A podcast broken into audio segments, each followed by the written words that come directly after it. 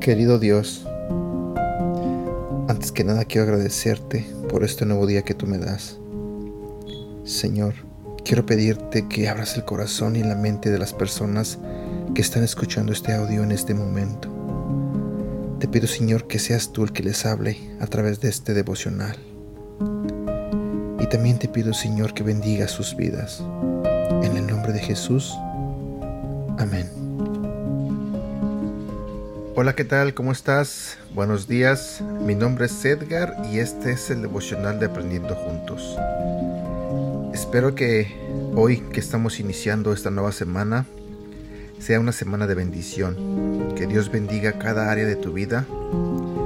Y también espero que el devocional y Dios te hablen en esta mañana. Prepara tu mente, prepara tu corazón para escuchar la palabra de Dios.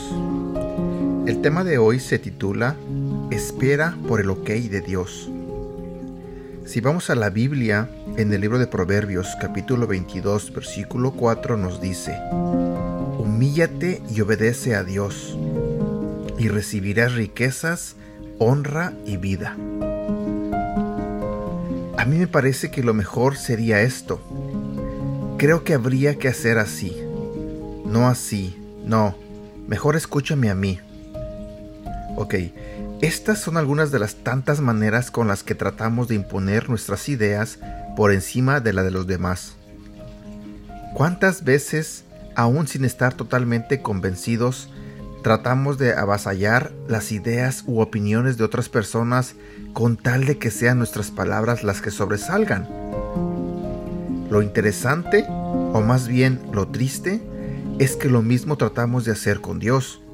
Él habla, él enseña, direcciona nuestra vida, pero ahí estamos nosotros, cual alumno inconforme, levantando nuestra mano y diciendo, está bien, pero yo opino así. Incluso muchas veces funcionamos al revés. Somos nosotros los que proponemos un plan de vida, y cuando Dios tiene una opinión al respecto, solemos decir, no, pero así está bien. Quiero decirte algo. El problema no son los planes, las ideas o las opiniones que tengamos sobre nuestra vida o sobre determinada situación. El problema es nuestro corazón, porque es el corazón el que moldea todo lo demás conforme a sus propios intereses. La buena noticia es que Dios está trabajando en él. Él quiere transformarlo. Pero esto no es algo mágico y que sucede de la noche a la mañana, aunque puede pasar. Esto es un proceso.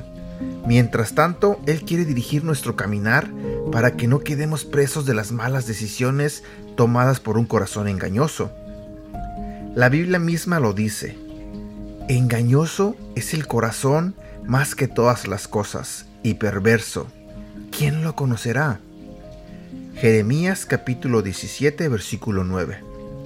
Y la respuesta la conocemos. Nosotros no pero Dios sí la conoce y anticipa cada paso que estamos pensando dar. Por eso, aunque tengas buenos planes, aunque sea una idea maravillosa, aunque parezca que no hay camino mejor que el que hayas elegido, aún así, espera por el ok de Dios. Bueno, este ha sido el devocional del día de hoy. No olvides compartir nuestros devocionales Compártelo con tus familiares, amigos y tus seres queridos. Y no olvides compartir todo lo que publicamos en las redes sociales. Recuerda que nos puedes buscar en Facebook, Instagram y YouTube como Aprendiendo Juntos. Que tengas un excelente día.